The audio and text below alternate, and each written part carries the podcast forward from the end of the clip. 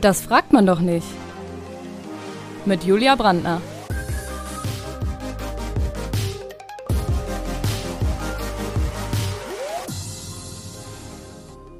Heute mit Susi Wuckern.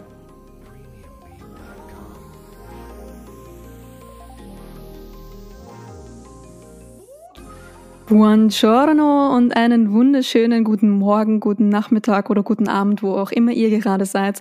Ich bin hier gerade in einem professionell aufgebauten Studio, das aus einer Kissenburg besteht, weil mir oft gesagt wird, dass mein Ton ein bisschen halt.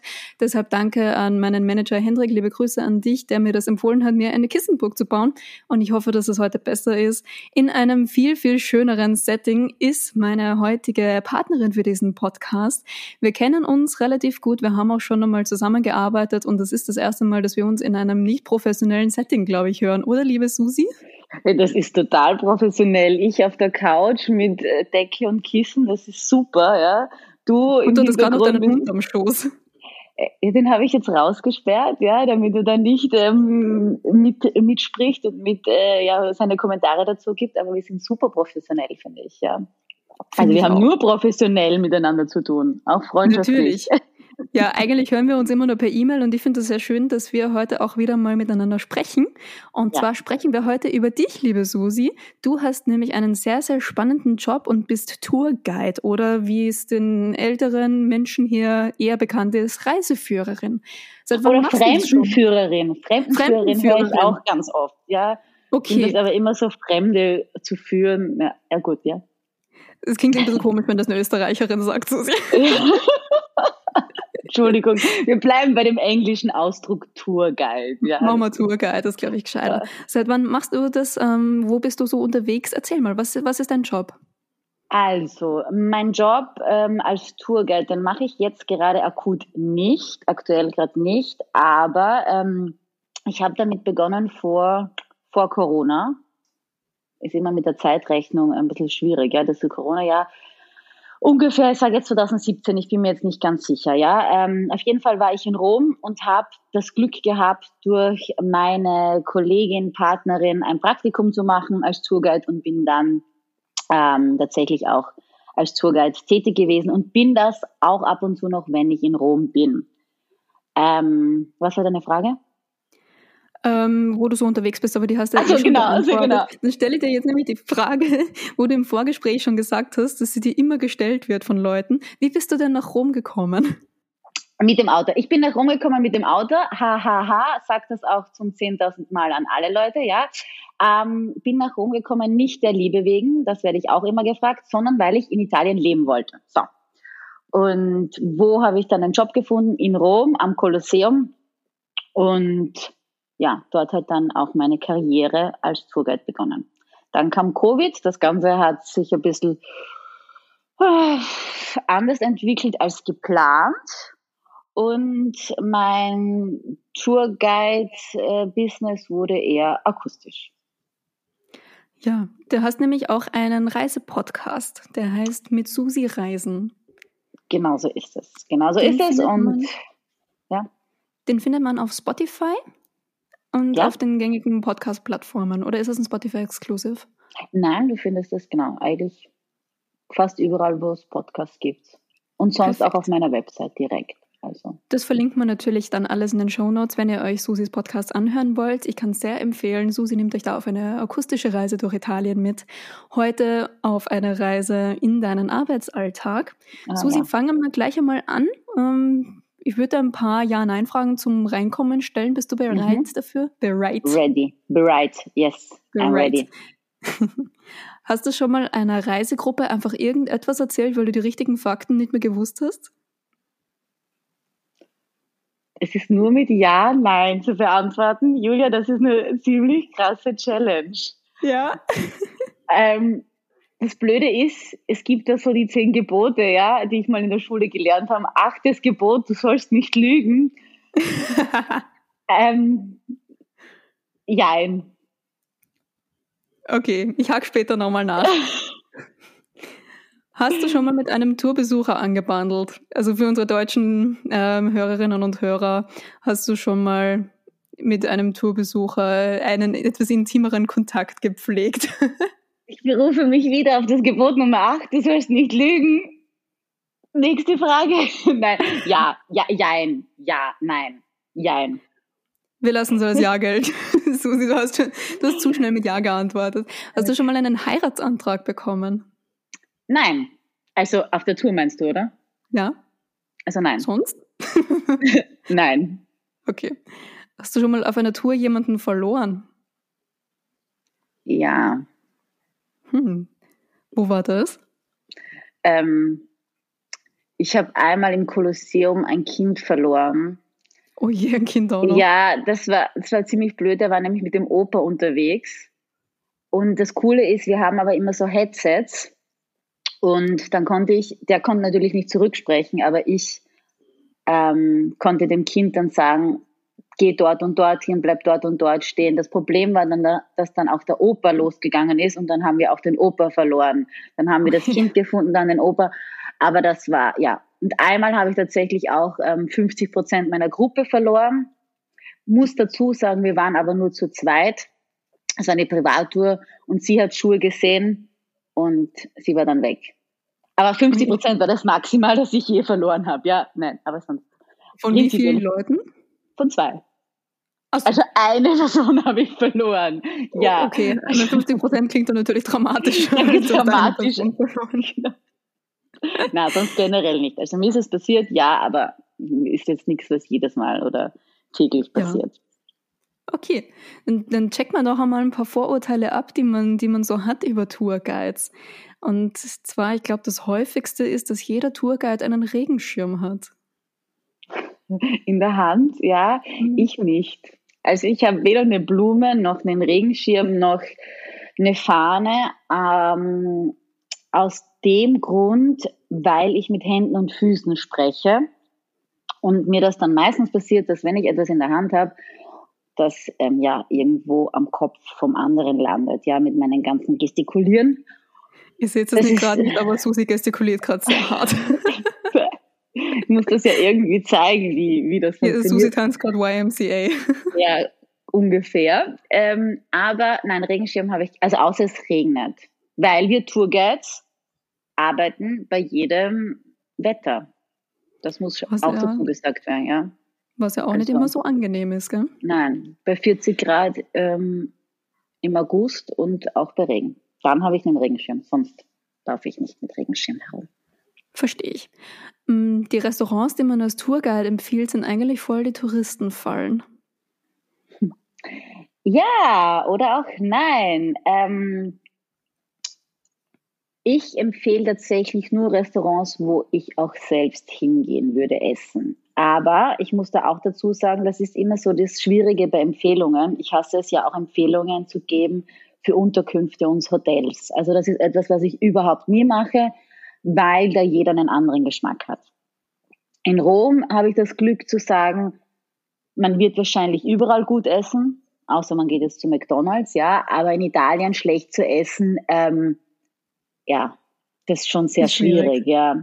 Ich weiß es natürlich nicht, wie es in anderen Städten ist, aber oder wie es bei anderen Tourguides ist. Bei mir ist tatsächlich so, dass ich ähm, die Lokale empfehle, wo ich entweder jemanden kenne, Vitamin B und so, nein, ja. oder ähm, wo ich tatsächlich ähm, selbst auch essen gehe. Ich habe mal gehört von dir im Vorgespräch, dass es auch Tourguides gibt, die eine Provision von den Restaurants bekommen. Da bist, gehörst du aber nicht dazu, oder?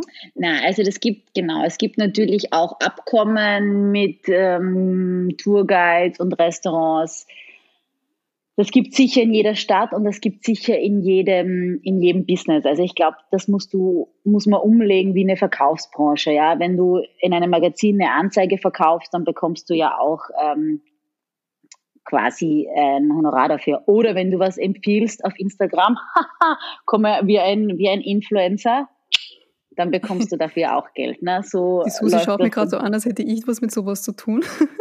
Ja, ist ja ganz normales, normales Business. Quasi, man wird für die Werbung bezahlt. Ja. Ja. Dann äh, nächstes Vorurteil, Touren mit Guide buchen eigentlich nur noch Pensionisten. ähm, muss ich widersprechen. Wobei, ähm, vielleicht war das früher mal so, oder ich, vielleicht glauben viele, man braucht keinen Tourguide. Und ich muss dazu sagen, ich habe das, bevor ich selbst Tourguide war, auch geglaubt. Ähm, man stellt sich das tatsächlich so vor, dass eine Tour extrem langweilig ist, wie so eine langweilige, langweiliger Geschichtsunterricht mit jemandem, der da vorne läuft mit Regenschirm in der Hand und drei Stunden lang einen ähm, Jahreszahl Marathon macht oder Jahreszahl Bingo spielt, ja. Ich habe den großen Nachteil als Tourguide, ich merke mir keine Jahreszahlen und ich merke mir keinen keinen Namen. Ja, das ist ziemlich blöd, wenn man Tourguide ist und in Geografie und Geschichte eine ziemliche Null ist. Ja, aber man kann sich dann immer wieder Ge Geschichten zusammenreimen. Nein, jetzt nicht, dass ich Lügen erzähle, aber ich versuche die Dinge so zu vermitteln, dass es am Ende des Tages auch ähm, beim Gast bleibt, ja, weil es hat überhaupt keinen Sinn, wenn ich euch erschlage mit meinem Regenschirm in der Hand und dann mit Jahreszahlen. Ähm, ihr seid ja, oder ihr, der Kunde, die Kundin sind auf Urlaub und die Aufgabe eines Tourguides ist es meiner Meinung nach, den Gästen in dieser Zeit, sei es eine Stunde, drei Stunden, eine schöne Zeit zu verbringen. Und ähm, ich habe auch gemerkt, seitdem ich selbst Tourguide bin, wenn ich eine Städtereise mache, was mir letztens passiert ist in Siena, und ich dort durchspaziere und keinen Guide habe, dass man eigentlich verloren ist. Und man liest sich dann natürlich Dinge auf Blogs durch oder man hat einen Reiseführer, aber so die wirklichen Infos auf den Punkt gebracht bekommst du von einem Tourguide und die liest du dir eigentlich in den seltensten Fällen nach, ja. Und das ist dann schon ein anderes Gefühl, wenn man durchgeht. Also deine Frage zu sagen, deine, dein Vorteil, das buchen nur mehr Pensionisten, würde ich jetzt gar nicht behaupten. Also ich habe viele Familien, viele Kinder, viele, also Teenager eher selten, aber die machen auch meistens selbst kaum Städtereisen, ähm, ja. Aber auch ähm, Leute, junge Leute in unserem Alter, ja. Hm. Schön, dass Mit du denen ich dann sogar. Susi. ja.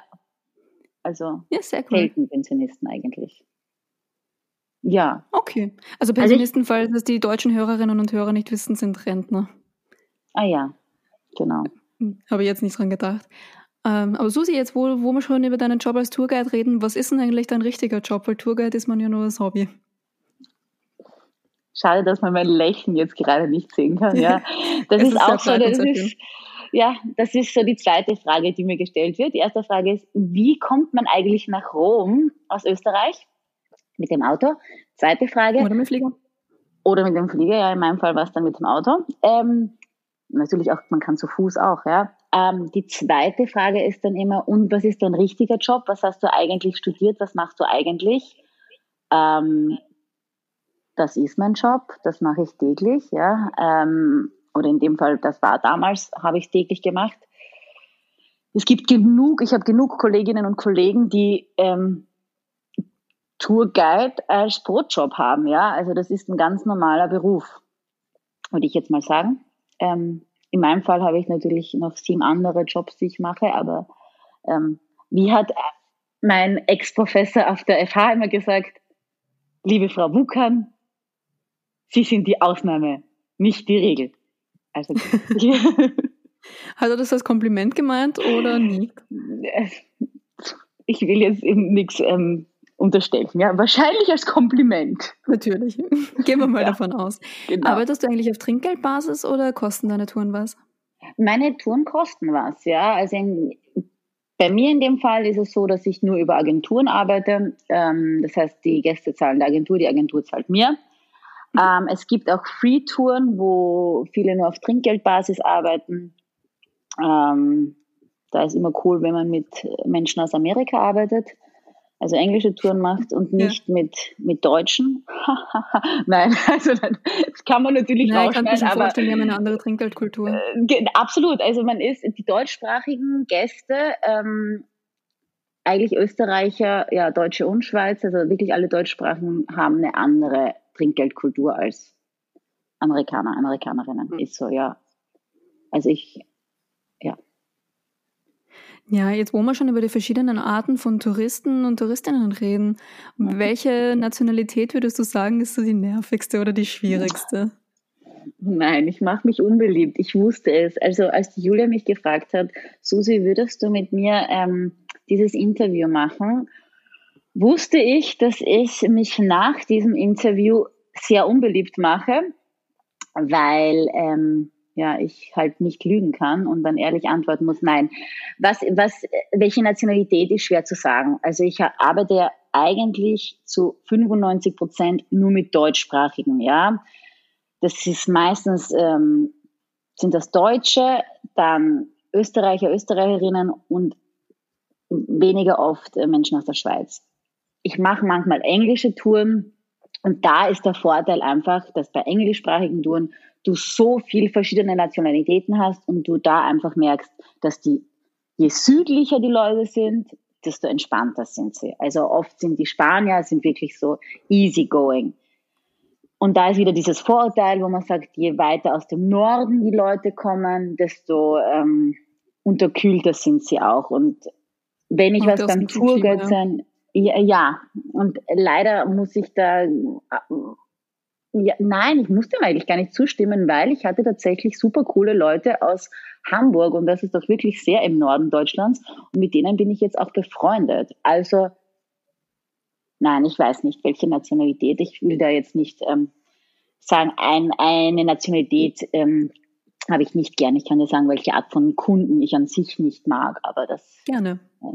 Ähm, ja, ich mag nicht die Leute, die 15 Minuten vor Tourstart vor Treffpunkt anrufen, ähm, sie wären jetzt da. Also die Tour beginnt um 9.30 Uhr, Treffpunkt ist 9, Kunde ruft an um 8.45 Uhr mit der Info, Sie sind da. Das klingt ähm, auch ziemlich deutsch, wenn ich das so sage. Du, du darfst das sagen, ja. Wie gesagt, ich will mich da nicht unbeliebt machen. Ich schaue ja, auf ja. die Uhr, frage ganz ehrlich nach, um Gottes Willen ist meine Uhr stehen geblieben. Nein, warum? Es ist 8.45 Uhr dann ist alles gut. Wir sind im Urlaub, beziehungsweise ihr seid im Urlaub. Treffpunkt ist 9 Uhr, Start ist 9.30 Uhr. Ich bin, wie angekündigt, auch in 15 Minuten da. Also das passiert dir dann schon öfter. Also es gibt tatsächlich ähm, Kunden und Kundinnen, die du bei jeder Tour treffen wirst. Das ist der Überpünktliche oder die Überpünktliche, sind ja dann auch unpünktlich.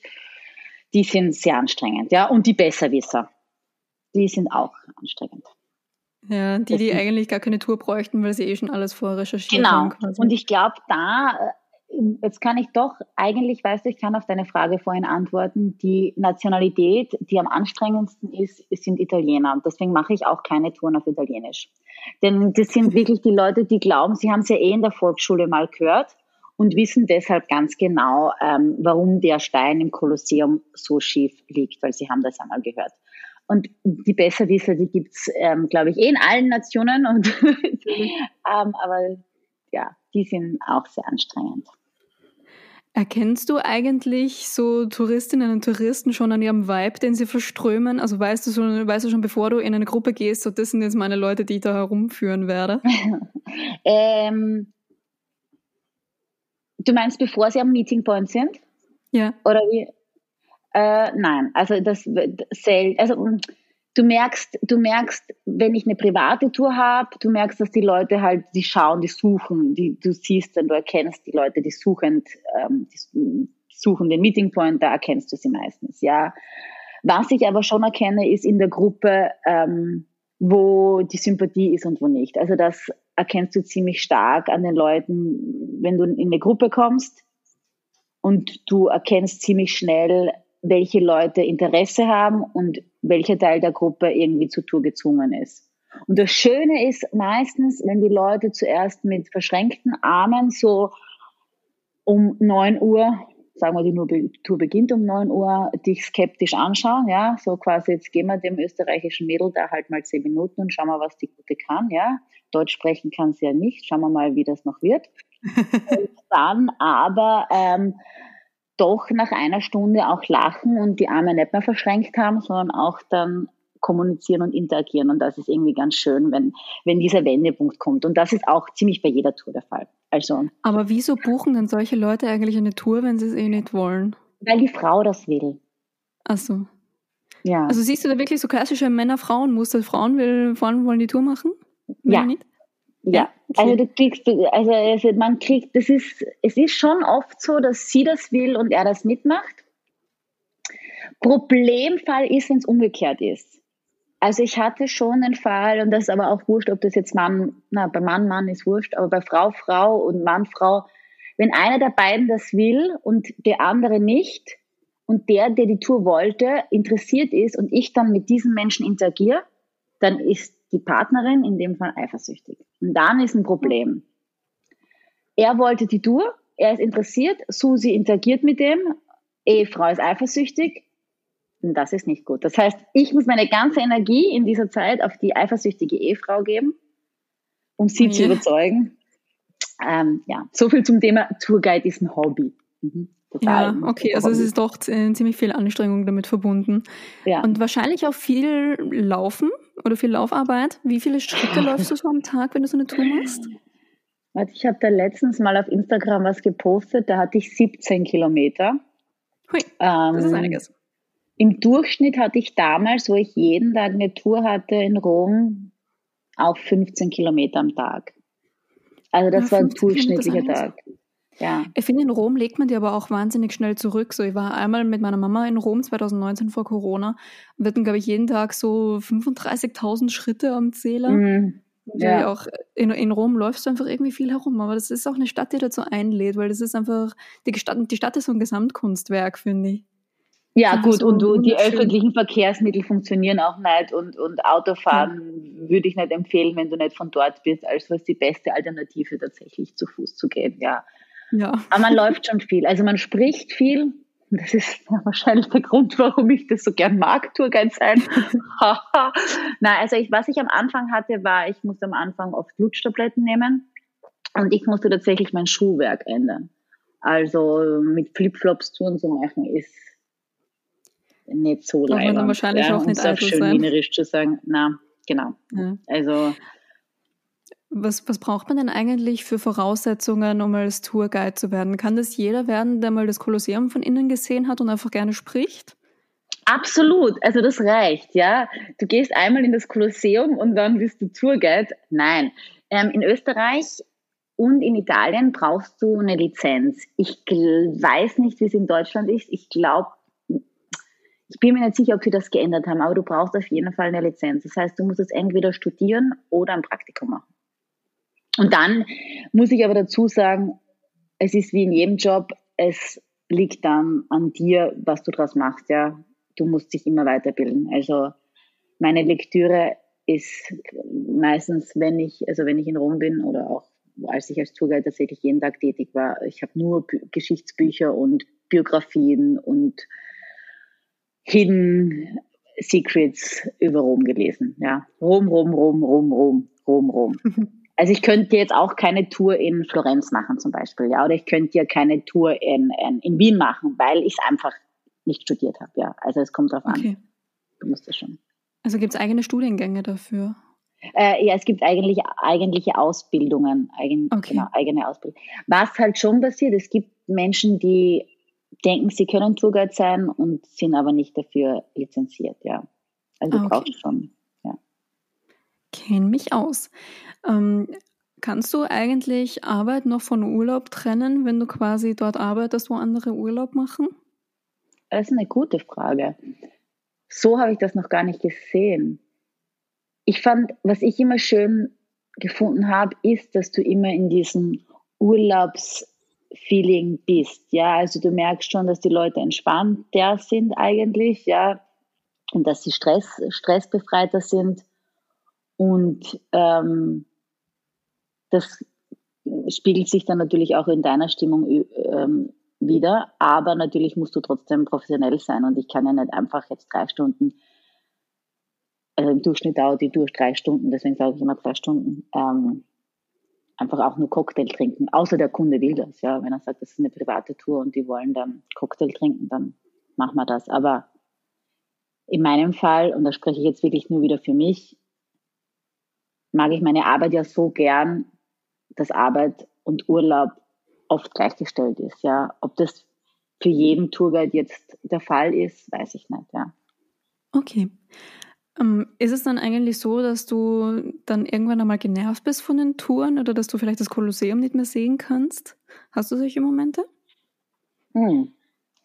Es gibt, ähm, es gibt, es gab, es ist eigentlich Vergangenheit, wenn du jeden Tag die gleiche Tour machen musst, dann ähm, liegt es an dir, was zu ändern. Ja, ich glaube, das ist vielleicht wie bei einem Lehrer oder bei einer Lehrerin, die seit Jahren immer wieder das Gleiche machen muss. Dann musst du irgendwann deine Lehrmethoden oder deine Lernblätter ändern, weil sonst wird es für dich auch langweilig. Und das merkst du dann an der Qualität.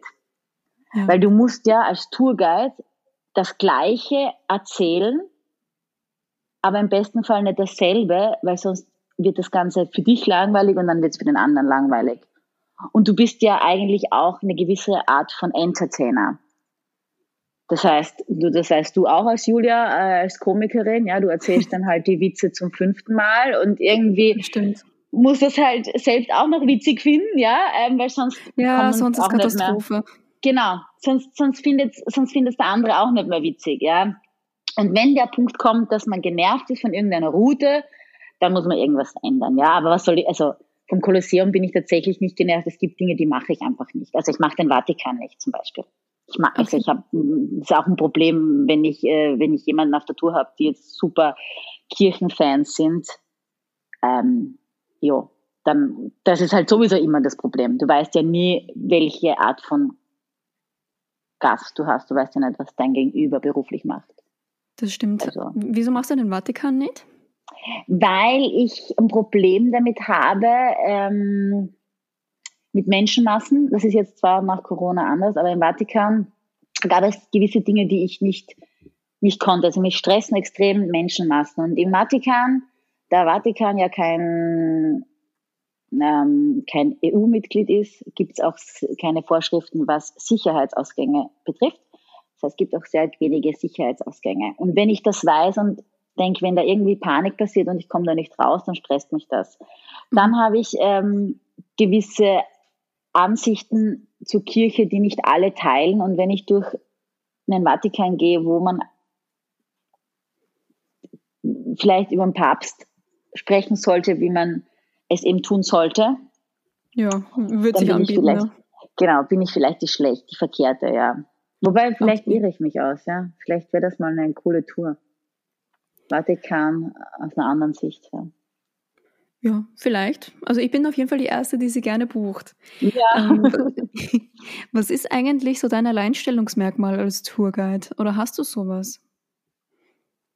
Mein Alleinstellungsmerkmal, das ist auch eine interessante Frage. Mein USP. Ich muss vorweg sein, ich habe die Julia extra vorher gefragt, kannst du mir die Fragen geben? Hat sie nicht gemacht, ja. Das heißt, ich konnte Ich habe dir schon ein paar Fragen gegeben. Ja, ein paar halt Fragen.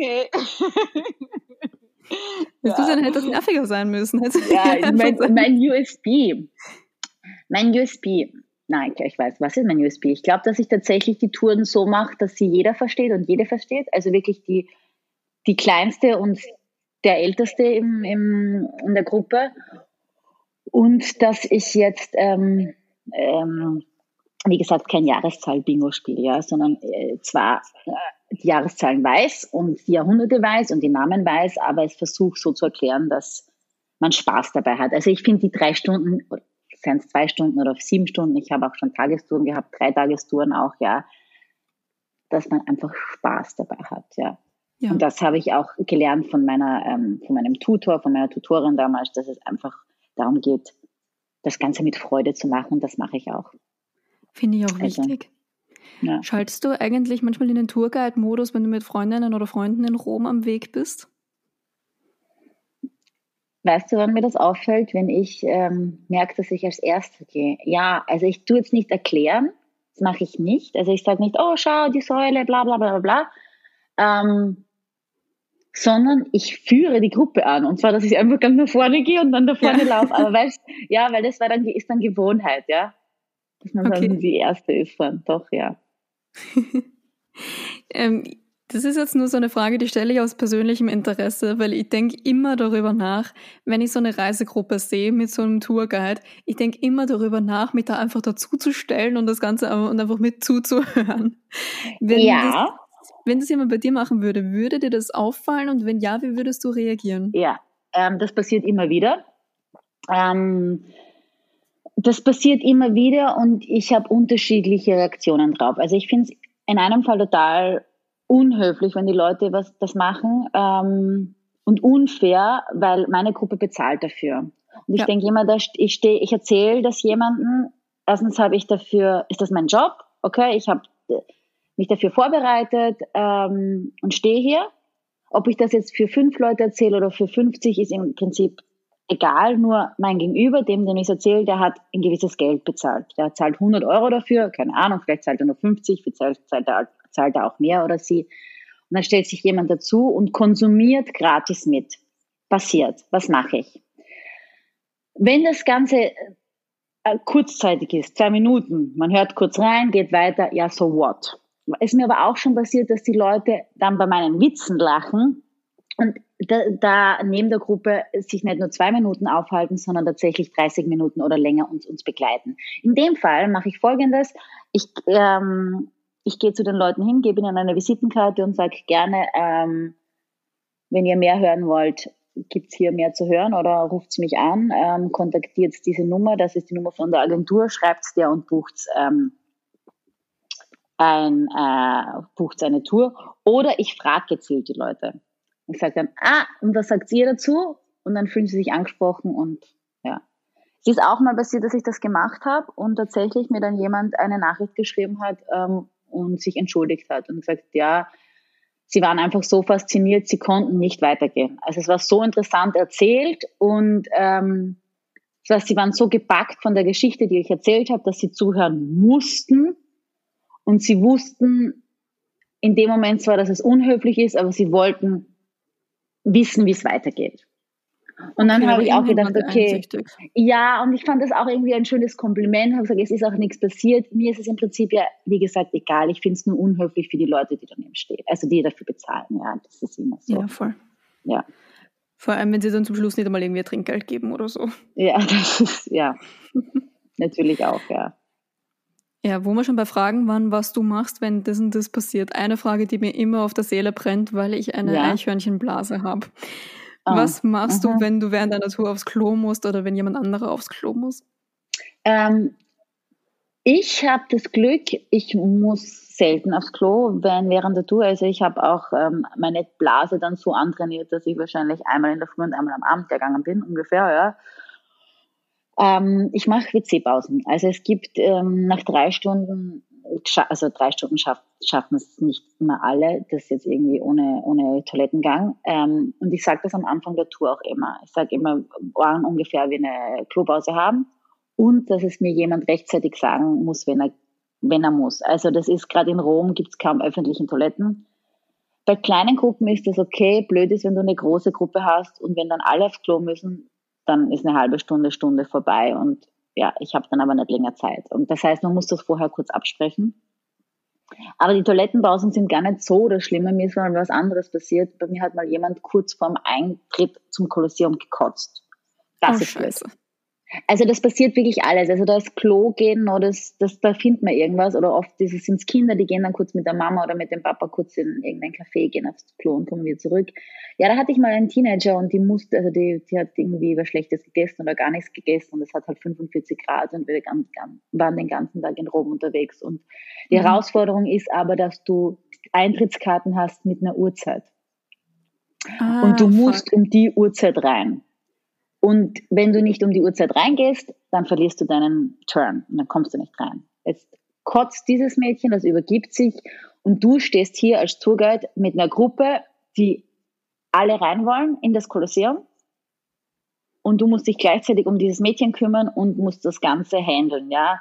Wir haben das dann so gemacht, ich habe zu dem Mädchen gesagt, es gibt zwei Möglichkeiten, entweder du kommst jetzt mit uns mit und du kannst im Kolosseum weiterkotzen oder du musst draußen bleiben aber ich kann gerade, ich weiß gerade nicht, wie ich das machen soll. Und sie hat tatsächlich gesagt, ja, sie geht mit und sie ist dann ins Kolosseum und hat dort weitergekotzt. Sollte sie diesen Podcast hören, das war wirklich ein prägendes Erlebnis. Liebe Grüße, ja, ich denke da sehr oft dran. Und sie hat mir aber danach dann geschrieben, ich habe ihr dann nämlich geschrieben, ob sie dann gut geht und es ging dann ihr gut und ich hoffe, es geht ihr nach wie vor gut, ja. Also, aber da ist noch das, die kleine Blase das kleinste Problem. Aber haben sich die Leute beim Kolosseum dann nicht beschwert, wenn da jetzt rein eine reingeht, die noch am Kotzen ist? Sie hat jetzt beim Reingehen gerade nicht gekotzt, sie ist dann, glaube ich, schon auf Toilette gegangen, ja. Also ich glaube, das war dann nicht so kotzend da rein, sondern es war wie halt, ja, nicht ein Weg zum Klo dann sozusagen, ja. Ja, also die haben das nie gesehen, dass sie sich vorher gerade übergeben hat. Nein, nein, nein, nein, nein. Okay. Das war noch kurz okay, ums Eck. Ja, genau. Nein, nein, doch, ja. Ja, wo wir schon bei prägenden Ereignissen sind, war das eigentlich das Schlimmste, was dir auf der Natur passiert ist, oder gibt es noch andere Dinge oder so andere verrückte Dinge oder andere komische Dinge? Ja, also was mir passiert ist, was ich sehr lustig fand, ist, dass ich jemanden auf der Tour hatte, der gar kein Deutsch gesprochen hat. Und das fand ich irgendwie sehr cool. Also ohne, dass ich es vorher wusste. Ich hatte schon mal jemanden, das war vor, äh, das war im Sommer mal, da wurde mir gesagt, ja, das ist ein Au-pair, die spricht aber nur Englisch und ähm, sie ist trotzdem dabei. Ich sage, okay. Aber ich hatte tatsächlich auch mal eine Ganztagestour und ich denke mir, warum lacht der nie? Der, also das gibt's ja jetzt nicht, ja. Also alle lachen und der, ja, denke, was ist denn jetzt los? Der challenged mich hier, ja. Und nie, ja, läuft aber mit dem Headset auch herum und, und schaut sich um und macht Fotos. Und irgendwann denke ich mir, okay, jetzt frage ich den mal gezielt was, ja. Und er schaut mich so an und ich schaue ihn dann so an und wir schauen uns so an und dann sagt die Familie, na, er ist ein Cousin aus China, er spricht kein Deutsch. Sag ich, okay, oh. danke. Das wäre gut vorab zu wissen. Ja, ich mache mir da schon stundenlang Gedanken. Ja, schon. Das war auch ein Ereignis, das ich ein prägendes äh, Erlebnis, ja. Aber wie ist er zu deiner Tour gekommen? Na, weil der mit der Familie da dort war. Also da Ach war das, genau. Aber die Familie hätte das doch auch wissen können. Ja, die Familie hätte mir das auch vorher einfach sagen können, ja. Die wusste ja. das ja auch, aber ja. Ja, hättest du auf Englisch switchen können oder so. Ich, hätte ich, ja. Wenn es dir niemand sagt, ist halt ziemlich arsch. Genau, man voll die äh, Zweifel, dann die Selbstzweifel. Ja. Gott, die Tour ist nicht gut, aber ja. ja, war dann alles gut. Wie gehst du eigentlich mit Geheimtipps um? Verrätst du die oder behältst du sie lieber für dich, damit sie nicht überbevölkert werden? Tatsächlich frage ich mir, stelle ich mir diese Frage selbst auch oft, ja.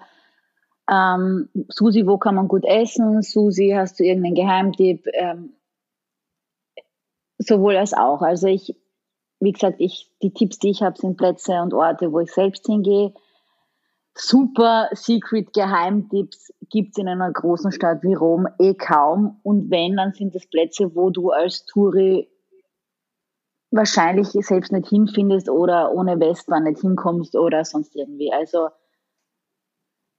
man teilt dann diese Hidden Spots schon gerne, weil es ist in den seltensten Fällen, dass die Leute dann auch tatsächlich dorthin gehen, ja.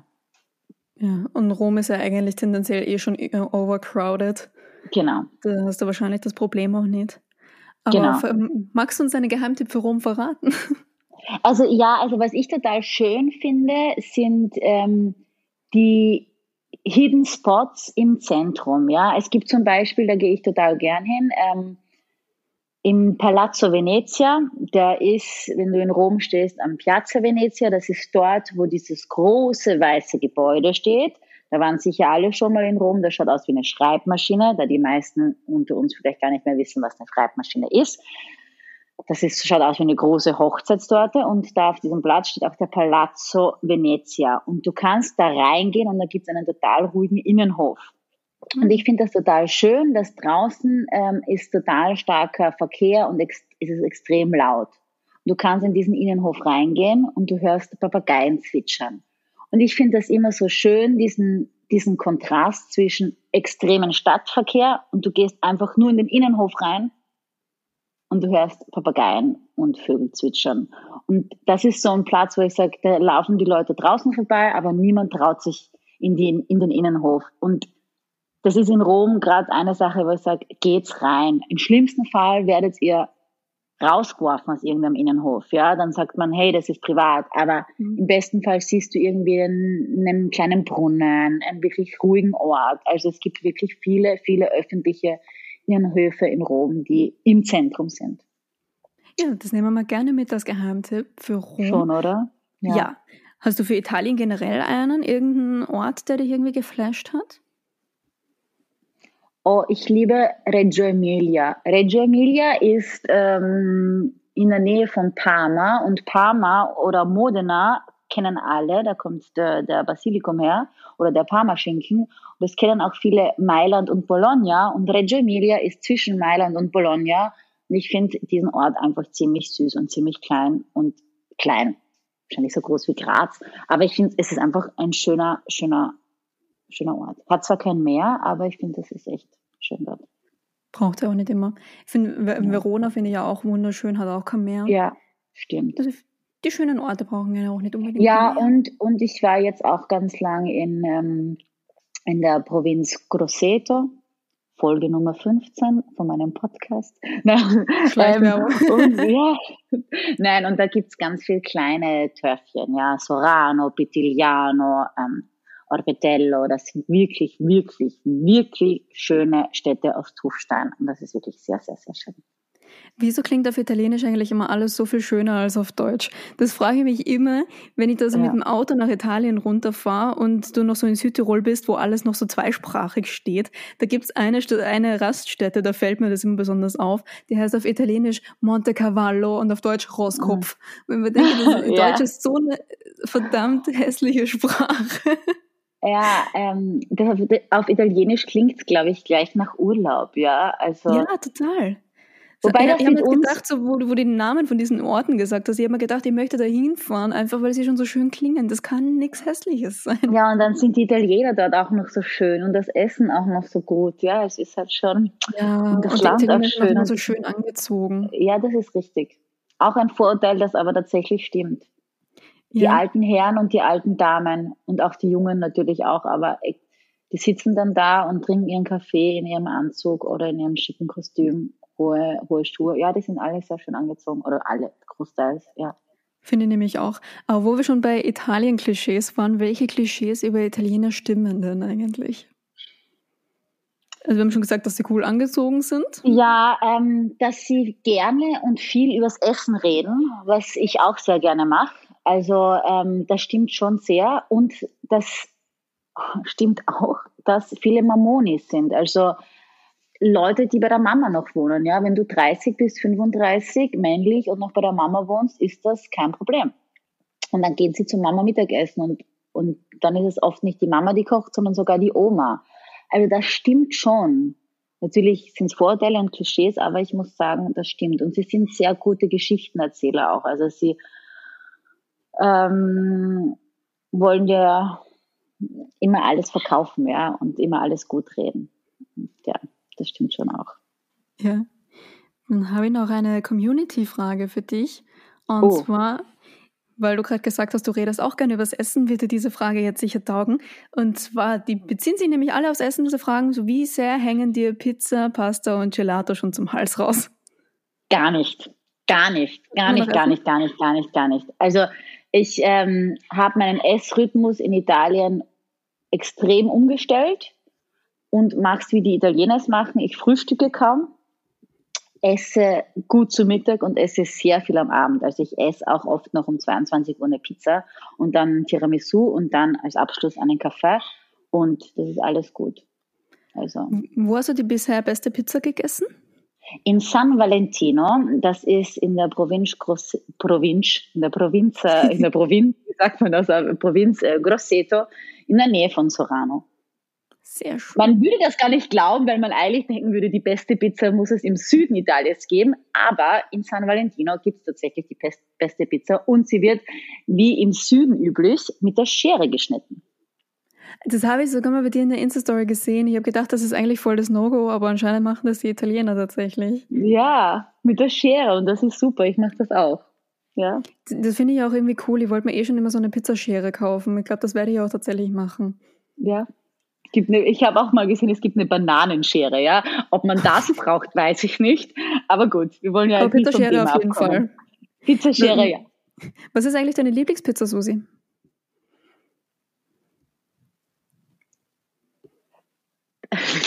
Der Frage, ja, Frage. ja, wirklich. Ich mag äh, Pizze Bianche, das sind ohne Tomatensauce, das mag ich total gern. Also weiße Pizza mit, äh, wo dann, ähm, ich habe eigentlich gern weiße Pizza mit Pomodorini und Mozzarella.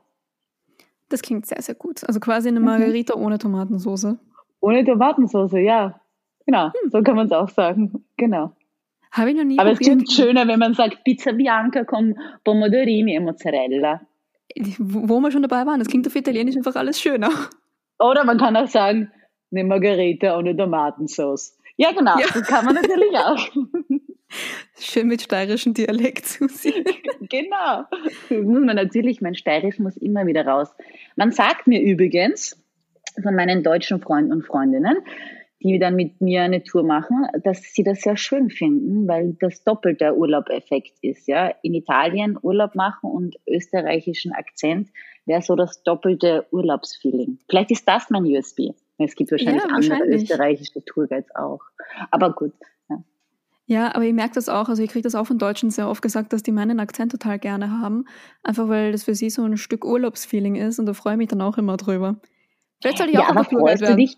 Ich wollte gerade sagen, aber freust du dich wirklich oder ist das immer so dieses mal lieb, die versucht Deutsch zu reden? Das Ja, das nicht. auch, das auch. Und da Ja. denke ich mir dann wieder, ich spreche Deutsch, du ja. weißt schon was. Ja. wollte jetzt nicht meine Lieblingsbeleidigung hier auspacken, weil wir sind ja hier noch in einer netten Urlaubsfolge. Ähm, ja. ja, aber ich würde sagen, die schließen wir dann auch gleich einmal ab. Aber ich habe noch eine Abschlussfrage für dich und zwar, ja. wenn du nicht mehr Tourguide sein könntest, was wäre dein Plan B?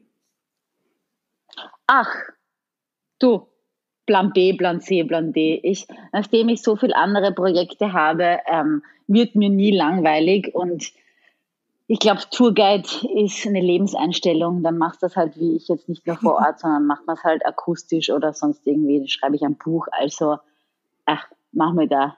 Da fällt mir immer was ein, ja. Also man, man ist Tourguide im Herzen und das bleibt man auch. Ja, das ist doch genau die richtige Einstellung, um an seinen Job heranzugehen, oder?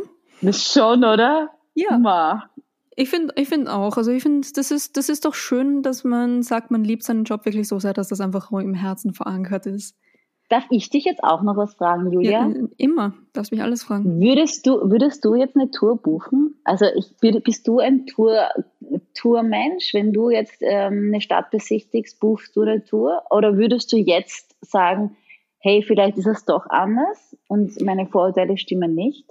Also ich war erst, glaube ich, nee, das stimmt gar nicht. Ich war, ich war zweimal in meinem Leben bei einer Tour, glaube ich.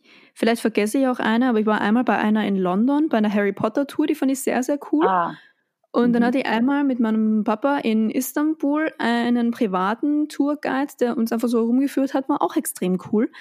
Ähm, Das, also mein Problem mit Touren ist meistens, dass sie mir einfach zu lang dauern und dass ich aufs Klo muss und dass mir kalt wird oder keine Ahnung was. Aber wenn die Rahmenbedingungen passen, ich würde eine buchen. ja gut. Ja. Ja. Bei dir nehme ich auch sehr gerne, weil du, bei dir weiß ich jetzt in dieser Folge, dass du mich nicht mit Zahlen und Namen voll quatschst. Ja, gut. Und Julia, du bekommst natürlich einen Special-Rabatt, ja, wenn du mit mir eine Tour machst, ja. Na dann. Also ich buche eine Tour, Susi, aber ich, ich, ja. ich muss halt wieder mal nach Rom und du musst auch wieder mal nach Rom. Ah, Genau, müssen wir beide nach Rom. Ja, bis dahin hörst du meinen Podcast, ich höre deinen, das ist gut, ja.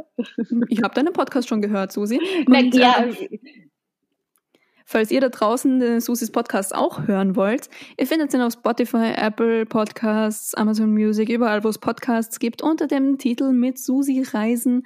Wir verlinken das natürlich in den Show Notes. Folgt der Susi auch auf Instagram und hast du sonst noch irgendein soziales Netzwerk, auf dem man dir folgen kann? Nein. Ich bin so professionell, ich check das nie vorher ab. ich wollte gerade sagen, so, war das, jetzt war ich wieder, ich habe gedacht, die haben mit den Fragen, sind mit den Fragen fertig. Nein, Nein, ich, ich schreibe mir das auf, dass ich das in Zukunft vorher abchecke. Das wäre um einiges äh, professioneller. Aber wir sind hier ja ein, ein, sehr, ein sehr nah am Real Life gebauter Podcast. Ja. Die Leute haben das Gefühl, bei uns auf der Couch zu sitzen. Das ist Ja, genau. Ich, ich hoffe, beziehungsweise vor meiner Couch, weil ich habe mir ja in meine Deckenburg gebaut, damit es hoffentlich der Schall abfedert. Na gut, Susi, ähm, hast du noch wunderschöne Abschlussworte an unsere Zuhörerinnen und Zuhörer? Ich könnte eine schöne Geschichte noch erzählen, was mein Herz erwärmt hat. Ähm, Bitte. Das war, Wir brauchen ähm, alle mehr herzerwärmende Dinge in Ja, ich finde gerade, wenn es so kalt ist, oder? Es ist kalt Genau. und nebelig, es regnet und ich fand das einfach schön, wenn du eine Tour machst und dann ein fünfjähriges Mädchen zu dir kommt und dir einfach die Hand gibt und dich dann begleitet in Stunden. Und das war so eine Tagestour und das war einfach so schön, wenn du merkst, das kleine Kind nimmt deine Hand und begleitet dich daneben. Und das ist einfach so. Das sind so Momente, die wärmen das Herz und geben dem Ganzen noch viel mehr Sinn. Und an, das, an diese Momente denke ich sehr gern. Zumindest, wenn man Kinder mag. Aber Susi, Ja. vielen Dank für diese Geschichte. Danke auch für deine Zeit. Es waren ja jetzt doch schon 50 Minuten, Susi. Wir haben uns wieder verquatscht. Ähm, ich fand es sehr, sehr schön mit dir. Ich hoffe, du hattest auch Spaß. Yes. Du nix, das ist schön. Deine, deine Körpersprache sagt ein, spricht ein klares Ja. Ich hoffe, euch da draußen hat es auch gefallen. Wir machen jetzt heute Schluss, weil wir haben jetzt schon viel zu lange gequatscht. Folgt unserem, unseren beiden Podcasts. Wenn es euch gefallen hat, hinterlasst uns gerne eine Amazon-Rezension, sowohl der Susi als auch mir. Wir freuen uns da beide sehr darüber und das hilft gerade kleinen Podcasts sehr. Und dann wünsche ich dir noch einen schönen Abend, liebe Susi, und euch da draußen auch. Tschüss.